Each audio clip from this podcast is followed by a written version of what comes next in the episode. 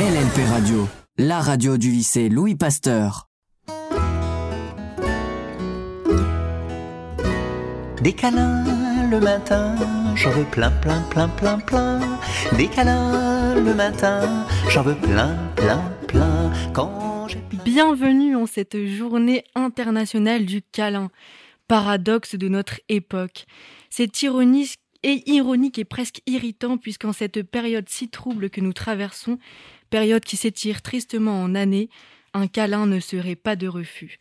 Je ne vous propose pas mes bras, bien qu'ils soient assez généreux pour accueillir toutes les tristesses du monde. Cependant, faudrait-il encore que je m'y accueille entièrement et m'y apaise. Mais c'est surtout à cause de ce qu'on nomme sans cesse, ce qui siffle sans s'arrêter dans nos oreilles essoufflées par les consignes, cette fameuse distanciation sociale, ces gestes barrières. Il y a du bon, bien sûr. La bise, c'est fini. Plus de gêne, de temps perdu, de dos qui se baisse, de pointes de pieds qui s'élèvent maladroitement, de joues qui se cognent. Mais comment réparer nos maux quand on ne peut plus, pour la santé de tous, serrer tous ceux qui en auraient besoin?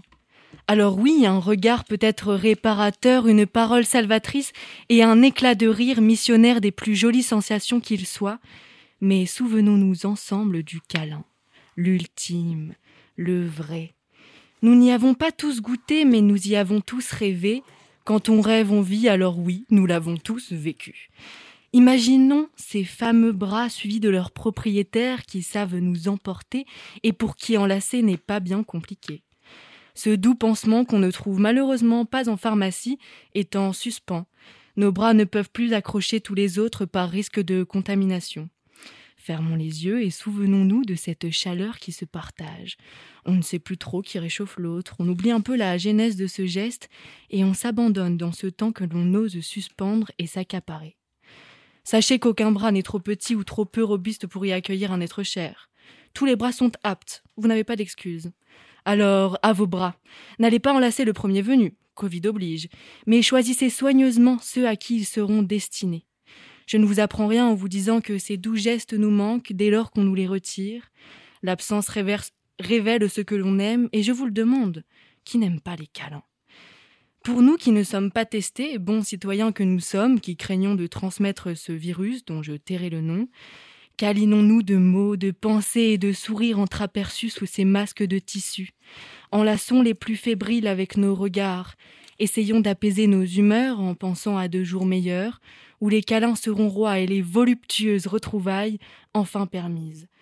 Prochainement, nos bras entoureront le monde, tous unis et tous proches, nous réchaufferons la terre de nos corps bouillants.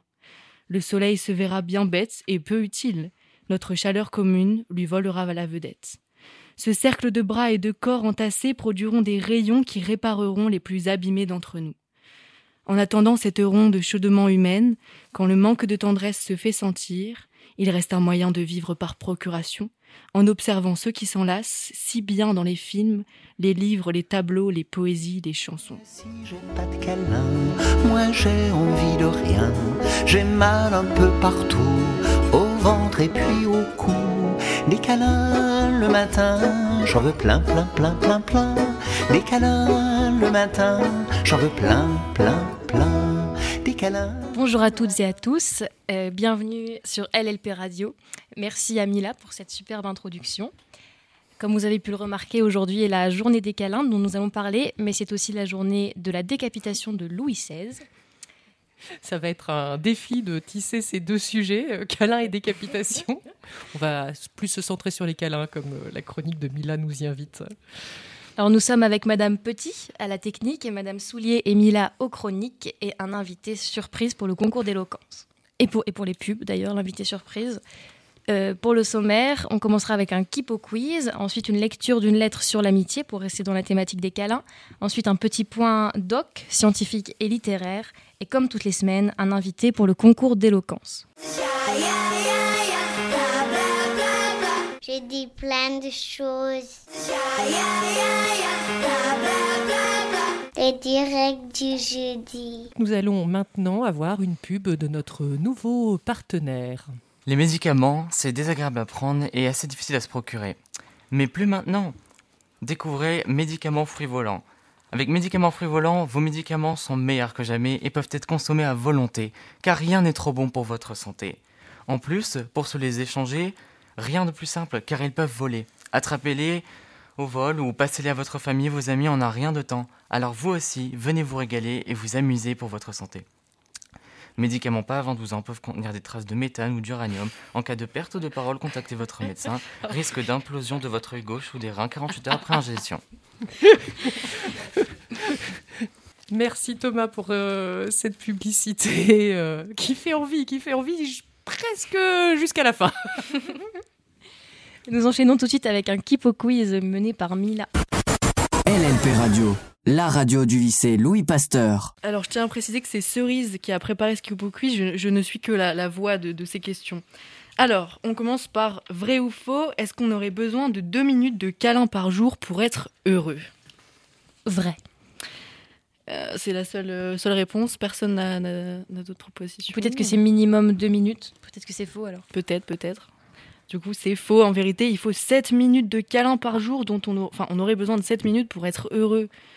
faut vite qu'on s'y mette, là. La, la Ouais. journée est presque finie. Alors, deuxième question, vrai ou faux?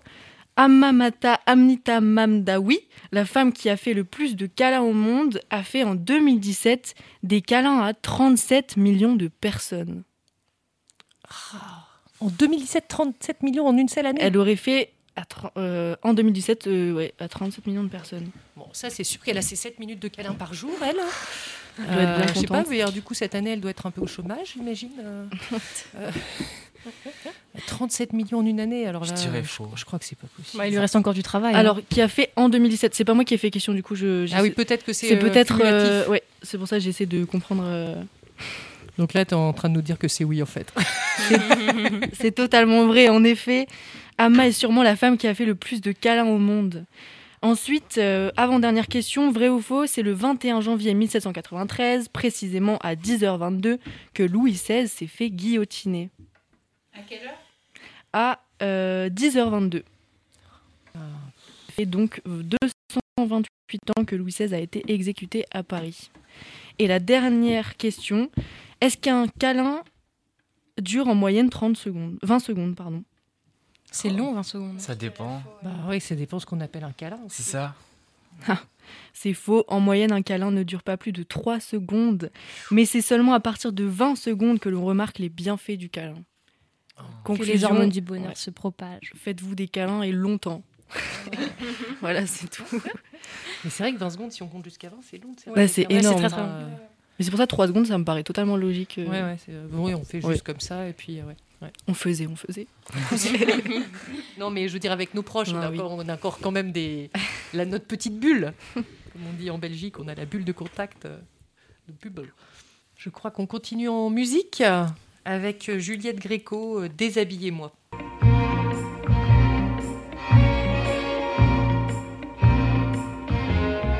Déshabillez-moi. Déshabillez-moi. Oui, mais pas tout de suite. Pas trop vite. Sachez me convoiter. Me désirer. Me captiver. Déshabillez-moi. Déshabillez-moi. Mais ne soyez pas comme tous les hommes trop pressés. Et d'abord le regard, tout le temps du prélude, ne doit pas être rude ni hagard. Dévorez-moi les yeux, mais avec retenue, pour que je m'habitue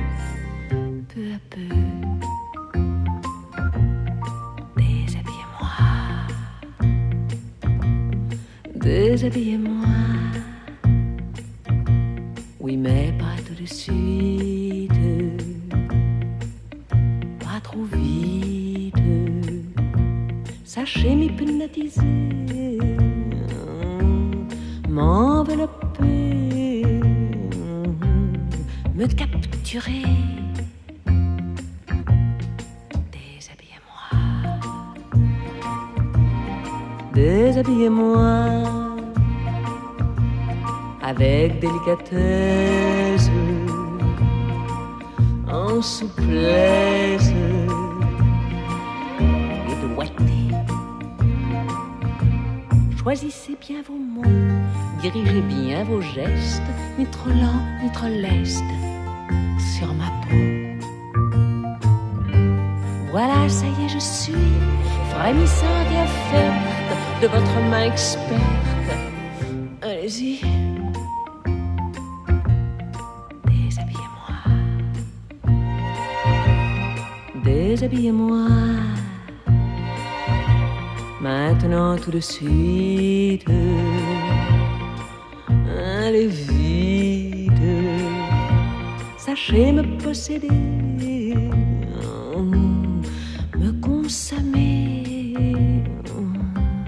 Me consumer. Déshabillez-moi. Déshabillez-moi. Conduisez-vous en homme. Soyez l'homme. Agissez.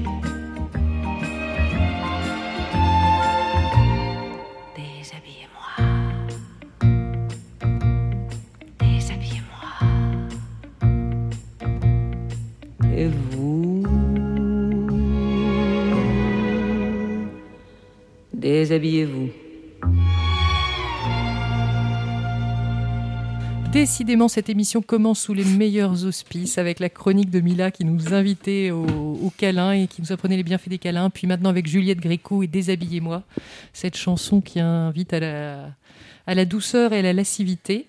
Euh, et je crois que nous continuons euh, dans la même ambiance avec un extrait littéraire assez surprenant que nous présente Swann. Voilà, alors je vais vous parler de La part de l'autre d'Éric Emmanuel Schmitt, qui est un livre paru en 2001. Alors le concept du livre, c'est qu'il raconte deux existences d'un même être, et cet être, c'est Hitler. Il y a celui qu'on connaît tous, donc celui qui a été recalé au concours de l'école des beaux-arts, et celle d'un autre, de celui qui aurait été pris, lui, aux beaux-arts. Le parti pris de l'auteur est d'explorer la part de cet autre Hitler, d'imaginer la trajectoire de sa vie si celui-ci avait eu l'occasion de poursuivre son rêve.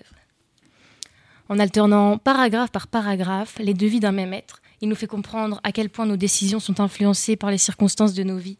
Tout ne semble tenir qu'à un fil, le bien et le mal, l'amour comme la haine.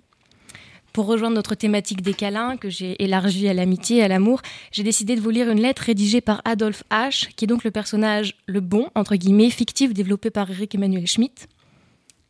C'est une lettre qui célèbre l'amitié. Elle s'adresse à ses deux meilleurs amis, Bernstein et Newman, alors qu'il est sur le point de succomber à une blessure de guerre. Cher Bernstein et cher Newman. Ou cher Newman et cher Bernstein. Je ne sais pas par lequel de vous deux commencer, moi qui dois finir. On m'a demandé d'écrire à ma mère, ce qui signifie que je dois avoir plus de 42 fièvres et très peu d'heures à vivre. Mes amis, j'écris ce petit mot pour vous dire que je vous aime, que je pars avec la fierté de vous avoir connu, l'orgueil d'avoir été choisi et apprécié par vous, et que notre amitié fut sans doute la plus belle œuvre de ma vie. C'est étrange l'amitié. Alors qu'en amour, on parle d'amour, entre vrais amis, on ne parle pas d'amitié. L'amitié, on l'a fait sans la nommer ni la commenter. C'est fort et silencieux. C'est pudique. C'est viril. C'est le romantisme des hommes. Elle doit être beaucoup plus profonde et solide que l'amour pour qu'on ne la disperse pas sottement en mots, en déclarations, en poèmes, en lettres. Elle doit être beaucoup plus satisfaisante que le sexe, puisqu'elle ne se confond pas avec le plaisir et les démangeaisons de peau. En mourant, c'est à ce grand mystère silencieux que je songe, et je lui rends hommage. Mes amis, je vous ai vu mal rasé, crotté, de mauvaise humeur, en train de vous gratter, de péter, de rôter, de chier des diarrhées infinies, et pourtant, je n'ai jamais cessé de vous aimer. J'en aurais sans doute voulu à une femme de m'imposer toutes ces misères, je l'aurais quittée, insulté, répudié. Vous pas. Au contraire, à chaque fois que je vous voyais plus vulnérable, je vous aimais davantage. Mes amis, je vous aime donc tel que vous êtes. Newman, trop beau, trop brun, trop intelligent, trop doué, trop secoué par le doute, je t'aime. Bernstein, Je t'aime quand tu boudes, quand tu peins, quand tu râles, quand tu fais des saletés avec d'autres hommes. Oui, tous les deux, je vous aime, je vous aime dans tous vos états. Ne souhaitez pas que je survive à cette nuit, car si je vous revois, je vous dirai tout cela d'une vive voix, les yeux dans les yeux, et vous serez terriblement gêné. S'il y a un paradis sur terre, une vie après la vie, je vous y attends. Je veux vous y voir arriver très très vieux, ou très très riche, couvert d'honneur, avec vos toiles exposées dans les musées du monde entier. Prenez votre temps, je serai patient. S'il n'y a rien, que du néant, j'y échapperai en pensant à la force des sentiments qui nous ont unis, et tant pis pour le néant. Je vous attendrai quand même. Pour toujours votre ami, Adolphe H. Oh, quel beau texte euh, sur l'amitié et quelle belle lecture, euh, Swan. Euh, merci beaucoup. Je découvre complètement, je n'ai jamais lu Eric Emmanuel Schmitt, je dois le dire. C'est un livre conseillé par mon professeur de philo. Ouais.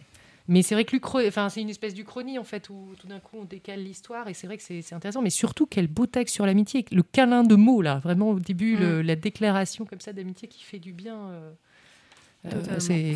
ouais, On a l'impression qu'elle nous est adressée en plus.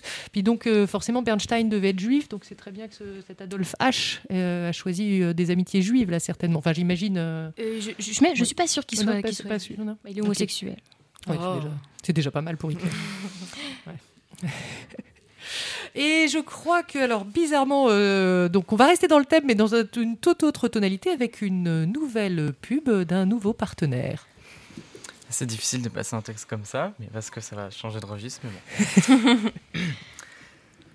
Mesdames, messieurs, vous en avez assez de prendre des vols ennuyeux où les gens sont entassés ensemble et sentent mauvais, où les bé- bébés pleurent pendant des heures et vous avez envie de les balancer par-dessus bord. N'attendez plus et prenez l'avion. Ouh là là, mon Dieu Avec l'avion érotique désodorisant, ouh là là, mon Dieu Partir en vacances n'a jamais été aussi excitant pour toute la famille. Envoyez-vous en l'air dans tous les sens du terme. Sur les lignes basiques, les hôtesses sont rébarbatives et l'ambiance sinistre. Chez Oulala mon Dieu, soyez assurés de passer un moment d'amour dans les airs inoubliables. Et avec la formule désodorisante, fini les 10 heures d'avion sans se sentir frais et rayonnant. Dites oui et envoyez-vous en l'air avec Oulala mon Dieu pour vos prochaines vacances. Oh là là, mon Dieu.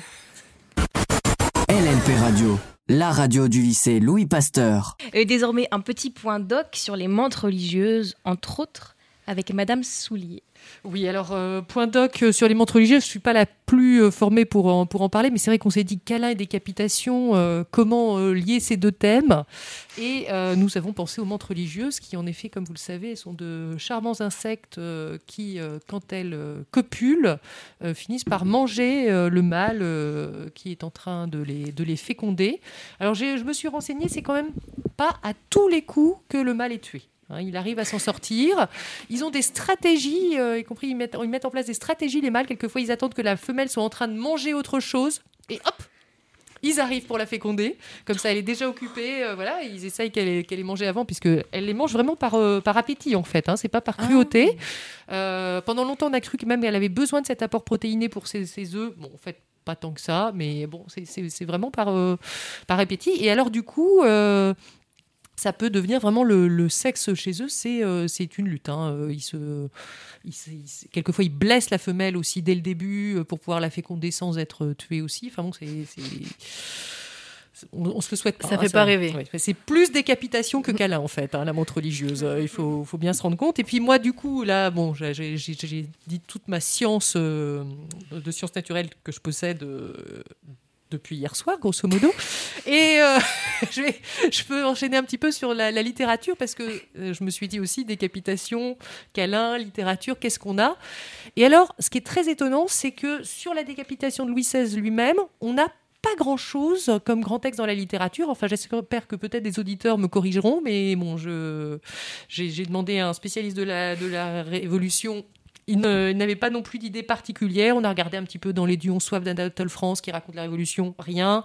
Peut-être qu'il faudrait que je regarde Marie-Antoinette de Stéphane Zweig, peut-être euh, y aurait quelque chose, mais. Par contre, décapitation et littérature et amour, ça fait penser à d'autres choses. Ça fait penser à Stendhal.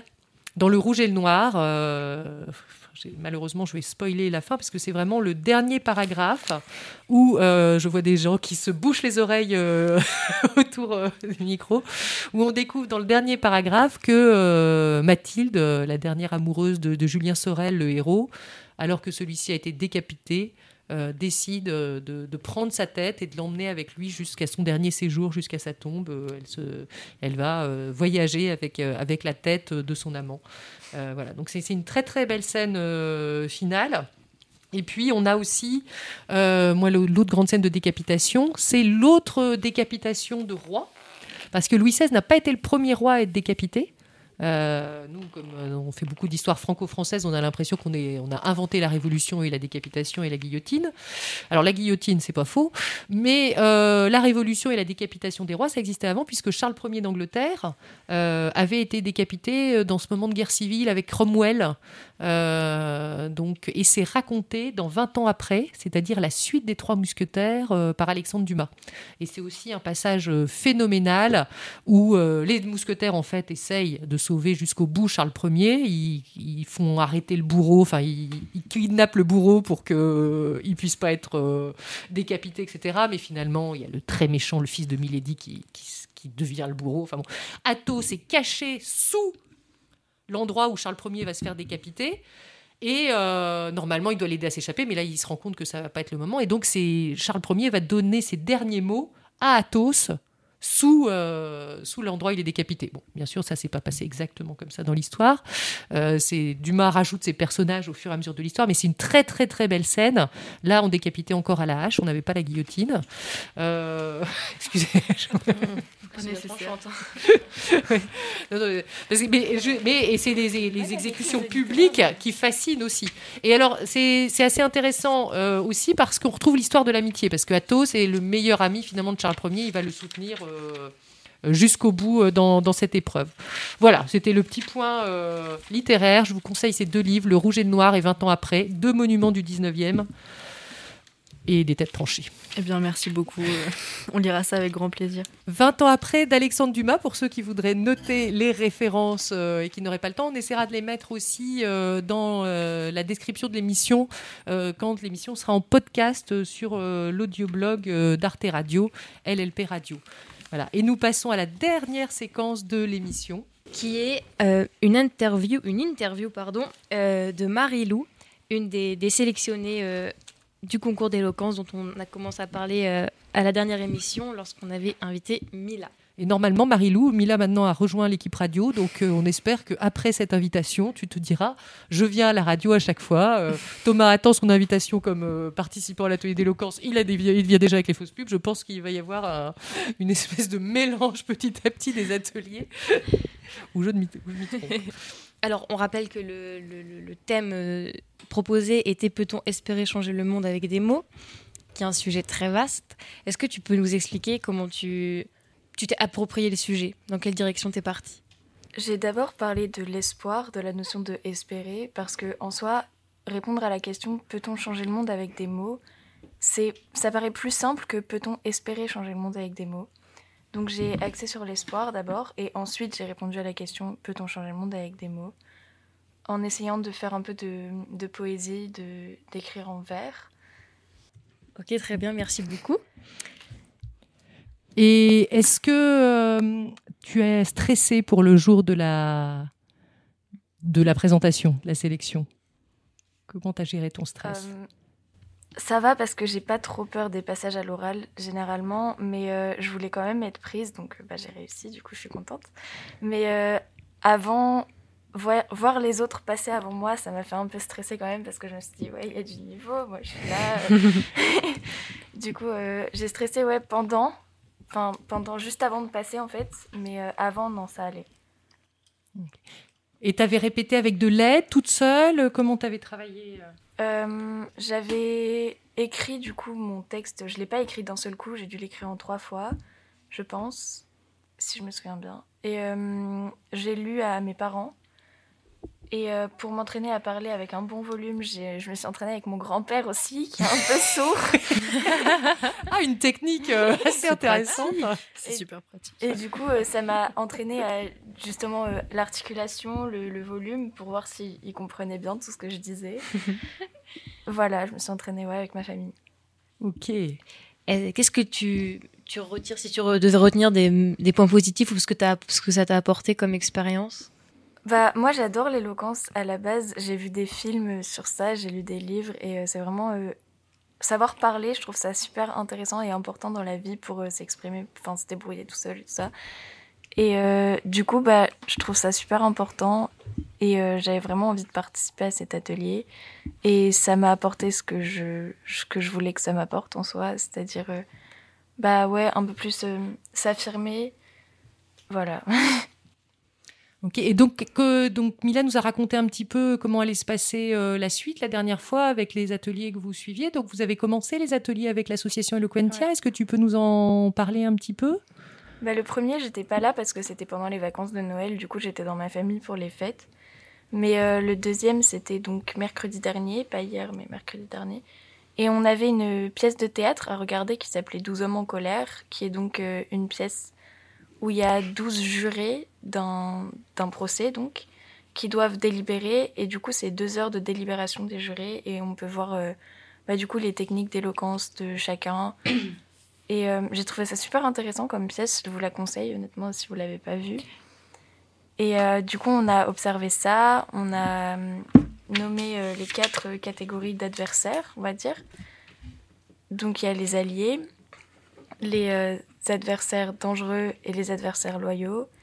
Et les doubles, du coup, les doubles, c'est euh, ceux qui sont du même point de vue que celui qui défend ses idées, mais qui n'osent pas se bah, dire qu'ils sont d'accord et qui se rangent du côté de la masse. Donc voilà, on a vu ça. Et après, la deuxième partie, j'ai dû partir plus tôt parce que j'avais un, un cours de danse. Du coup, euh, voilà, pas là.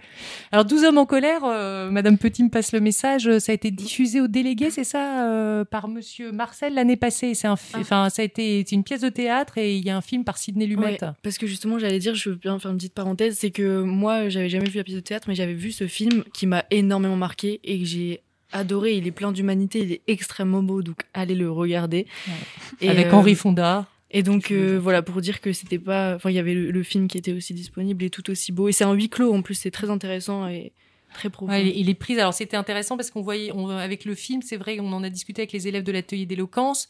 Il y a la force de la parole, et puis dans le film, elle est doublée par le mouvement des caméras qui va adhérer ou non Mm. aux propos des uns ou des autres, montrer les rapports de force euh, avec des diagonales. Enfin, c'est ch- chaque plan, on peut s'arrêter. Moi, je l'avais analysé euh, pour des élèves, et c'est vrai que j'arrêtais un peu le film pour noter. Et où que j'arrête le film, je mettais en pause et je me dis, ce plan, il est incroyable. Je remettais un peu en pause deux minutes après pour prendre des notes. Incroyable. Oh, laisse tomber tout. Donc, euh, c'est un très beau, très bel atelier. Alors, peut-être on va écouter maintenant euh, bah, ta prestation, Marilou, D'accord. euh, parce que il faut que tout le monde puisse en profiter. Euh, et ce sera intéressant d'entendre combien les, les- les différentes prestations sont différentes, justement. LNP Radio, la radio du lycée Louis Pasteur.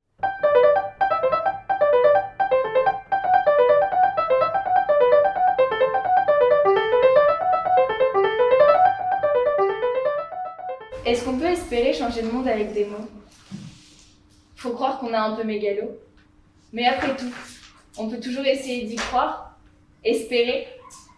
Une vieille expression dit que l'espoir fait vivre, et une autre que ça coûte rien d'essayer.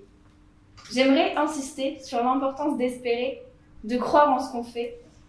Et même si croire en nous n'est pas forcément synonyme de réussir, vous remarquerez que généralement ça aide. Être sûr de soi convainc les gens. Alors, autorisons-nous. Oui, bien sûr, bien sûr que nous avons le droit d'espérer. Espérer qu'on peut changer le monde avec des mots. Si ça nous tient à cœur, peut-être que ça nous amènera à de grandes choses. Regardez, je me mets à espérer. C'est drôle comment les mots font des boucles. Ils sont puissants, ces mots, malgré la légèreté qu'on essaie sans cesse de leur donner. On cherche à les décrédibiliser. Qu'est-ce qui me prouve que tu me mens pas? T'as aucune preuve, c'est que des mots. Ça montre bien le pouvoir qu'ils ont, ces mots. On a tous en tête des discours qui nous ont marqués. Je vous vois là en train de chercher et probablement de trouver. Des discours si bien écrits qu'ils ont marqué nos vies, nous ont atteints, touchés, nous ont fait nous sentir concernés, nous ont donné envie de nous faire entendre, de nous engager, de parler, de crier. C'est d'ailleurs pourquoi moi aussi je suis là, à essayer de vous transmettre mes idées. Il est indéniable que les mots ont le pouvoir de tout faire basculer. Il faut juste savoir les utiliser.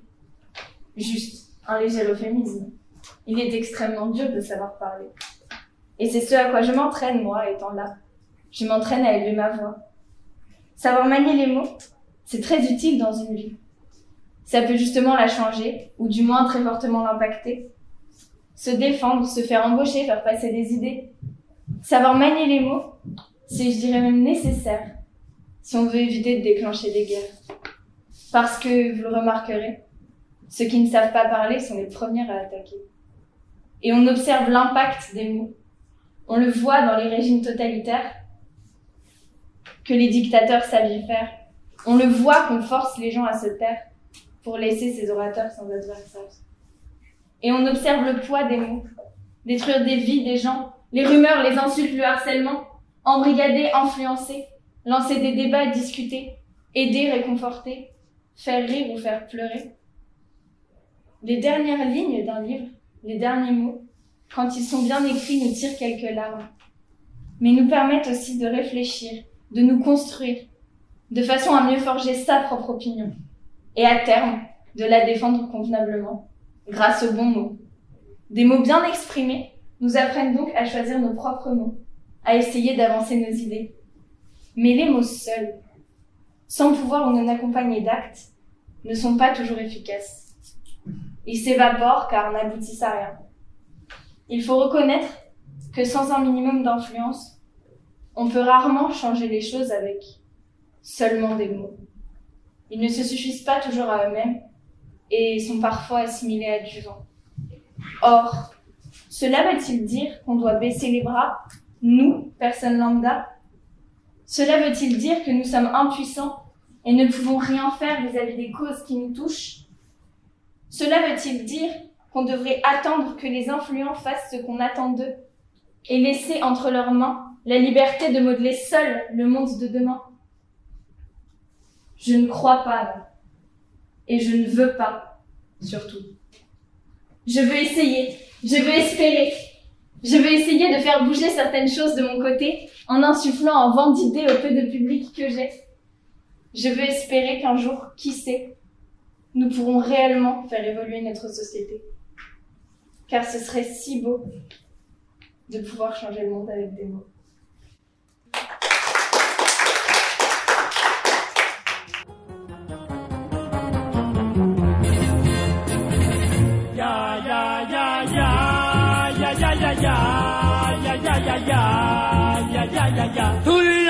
J'ai pour toi est brûlant comme un feu. Il est grand et plein d'éclat. C'est si bon d'être heureux. Mes cris de joie, je te les dois, car rien pour moi n'est plus que toi, même quand tu n'es pas là. Tu es présent, bien présent. Tout l'amour que j'ai pour toi est plus fort chaque jour. Je crois bien qu'il durera pour la vie, pour toujours. Quelle obsession que ma passion, je te dis non, tout bas, tout bas, en moins de bruit de tes pas. Mon cœur bat, mon cœur bat.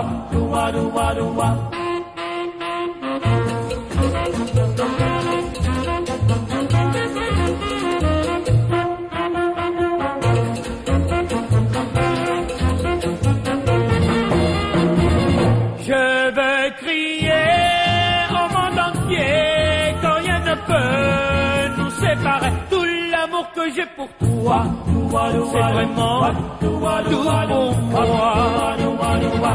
Ya ya ya ya ya ya ya ya ya ya ya ya ya ya ya ya ya ya ya ya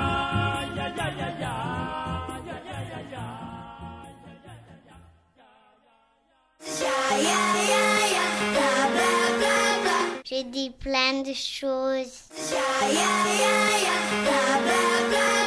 Les directs du jeudi. LNP Radio, la radio du lycée Louis Pasteur.